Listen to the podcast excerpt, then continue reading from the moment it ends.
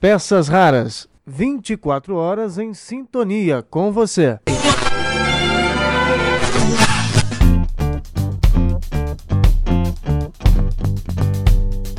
Olá, tudo bem? Eu sou Marcelo Abud, seu podcaster radiofônico, e estou de volta com nossas peças raras.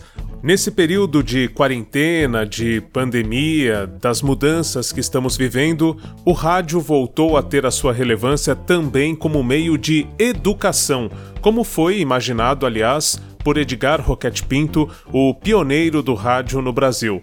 E quando a gente fala em educação, temos também de pensar em inclusão.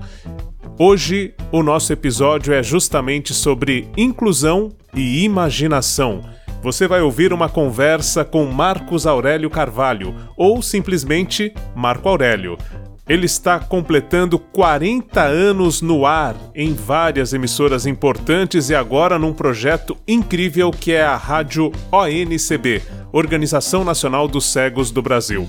Vamos ouvir a entrevista que foi gravada originalmente em 2015 para o Net Educação, que é atualmente o podcast do Instituto Claro. O rádio, como costumo dizer nas minhas palestras, é o único meio de comunicação que entra por um só sentido, a audição, e fabrica seis sentidos. E então ele, é, ele fabrica visão também, fabrica olfato, fabrica paladar, fabrica tato, fabrica novas imagens e fabrica até a adivinhação de, do que, que pode acontecer a partir daquele fato. A lasanha sai fumegando do forno. O queijo gratinado, o molho denso e borbulhante. Ela pega a faca, corta um pedaço com todo cuidado para não desmontar a lasanha. O queijo estica, a fatia colocada no prato. Ela sente o aroma, pega o garfo e coloca delicadamente o primeiro pedaço na boca. Hum, ai! Tá muito quente! Tá queimando minha boca! Viu? No rádio é assim. Você não vê, mas enxerga tudo. Meu pai consertava aparelhos de rádio e de televisão. Era assim que ele sustentava a gente, consertando rádios e TVs. Logo, a minha paixão pelo rádio veio por dois motivos.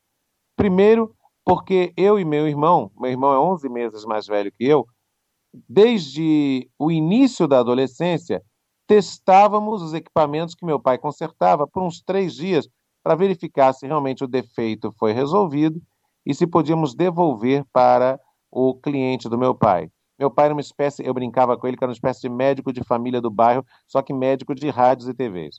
Esse é o primeiro motivo de eu ter me apaixonado pelo rádio. Ao testar aqueles aparelhos, eu fiquei fascinado pelas ondas curtas, por ouvir rádios do mundo inteiro.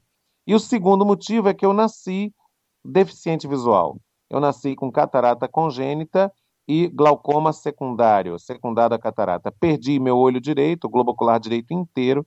Em 1969 foi posta uma prótese no lugar do globo ocular e no globo ocular esquerdo eu tenho só 10% de visão. Ler para mim é muito cansativo, mesmo com os óculos de leitura que eu passei a ter acesso a partir da década de 70, a partir de minha adolescência. Então, a minha grande janela para o mundo sempre foi o rádio.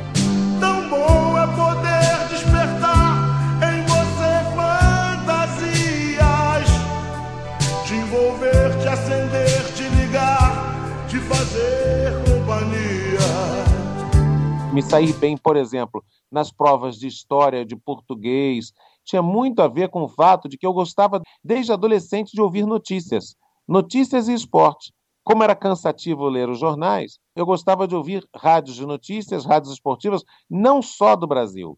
Eu era um caso raro de adolescente que ouvia noticiários da, da equipe de brasileiros da BBC de Londres ou da Rádio Netherlands da Holanda, ou Voz da América, ou Central de Moscou, em pleno período da ditadura militar no Brasil, eu ouvia os brasileiros que trabalhavam nessas rádios, eu ouvia lá no, no, na fazendinha, no complexo do Alemão, no bairro de Inhaúma, Rio de Janeiro, esticando a antena daqueles rádios de onda curta que meu pai consertava. Leva meu sonho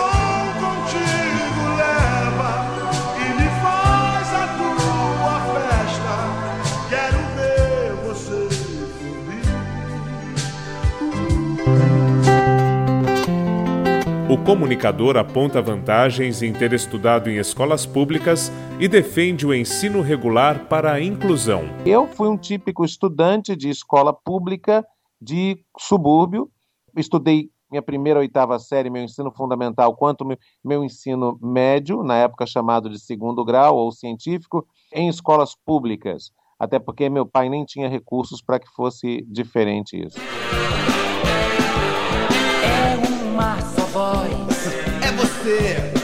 Somos nós. A escola regular é que é esse ambiente de convivência de todas as diferenças. A escola especial ela deve servir como um complemento para ensinar o uso da tecnologia, para trabalhos de treinamento no uso de todo tipo de recursos, da bengala ao mais moderno programa de computador. Porque a escola regular é o espaço em que devem estar todas as crianças. Porque as crianças têm que ser treinadas para a vida real.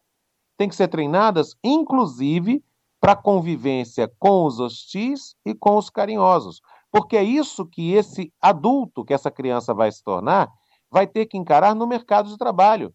O cego que estiver estudando português, matemática, geografia da, da quinta ou oitava série, ele não vai no mercado de trabalho trabalhar só com cegos, apenas em casos de absoluta exceção. Ele vai trabalhar com todo mundo. Ele, quando chegar ao ensino médio, não deve conviver só com cegos, porque ele vai chegar no mercado de trabalho e vai ter que saber como é lidar com o convívio social com toda a diversidade humana. Gente, engana-se quem pensa que escola é lugar de aprender conteúdos, matemática, física, biologia, química. Estudar conteúdos das matérias é uma parte do que a escola faz por um estudante. A outra parte fundamental é aprender a viver em sociedade, é aprender a viver coletivamente e aprender a viver com a diversidade humana. Ganha todo mundo com a convivência inclusiva ganha a criança com e a criança sem deficiência. A criança com deficiência que passa a conviver com o mundo real. E a criança sem deficiência que passa a ter um profundo respeito pelas diferenças. Ah, mas tem os hostis. Claro, é convivendo com as viroses que se desenvolve vacinas. E não ao contrário, não nos alijando, não nos afastando das diferenças. É convivendo com os problemas das intolerâncias é que se pode buscar a tolerância e não isolando pessoas em guetos, em grupos fascistas, cada qual no seu cantinho. O certo e o errado, o forte e o fraco. Nessa cidade todos vivem em paz. Nessa cidade todos todos iguais. Além do rádio, outro papel fundamental quem jogou foi a minha professora primária, Dona Marli Machado, e minha mãe, Dona Marli de Almeida Carvalho que sempre tiveram uma postura muito inclusiva em relação a mim. A professora Marli, por exemplo, da primeira à quarta série, ampliava a mão os textos para que eu pudesse lê-los. Eu não sei quantas crianças encontram numa escola de subúrbio do Rio de Janeiro ou de São Paulo, de um grande centro urbano, desde a primeira série, uma professora que diz: esse menino tem uma deficiência visual, sim, mas ele tem capacidade. Tem... Então eu vou fazer o seguinte: todo dia quando eu for para casa, eu vou ampliar a, a, a, as letrinhas dos textos para ele poder ler e para ele poder ter igualdade de condições com os coleguinhas. De um companheiro dos estudos na adolescência a uma ampla visão de mundo. O rádio dá voz a Marco Aurélio em todos os sentidos.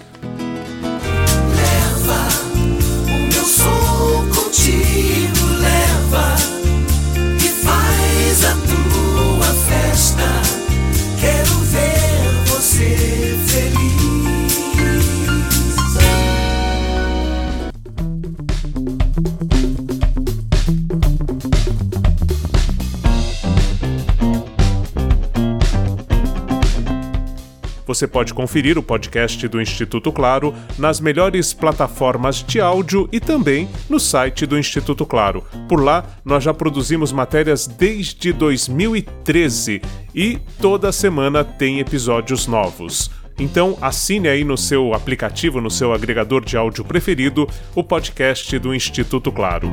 Peças raras. 24 horas em sintonia com você.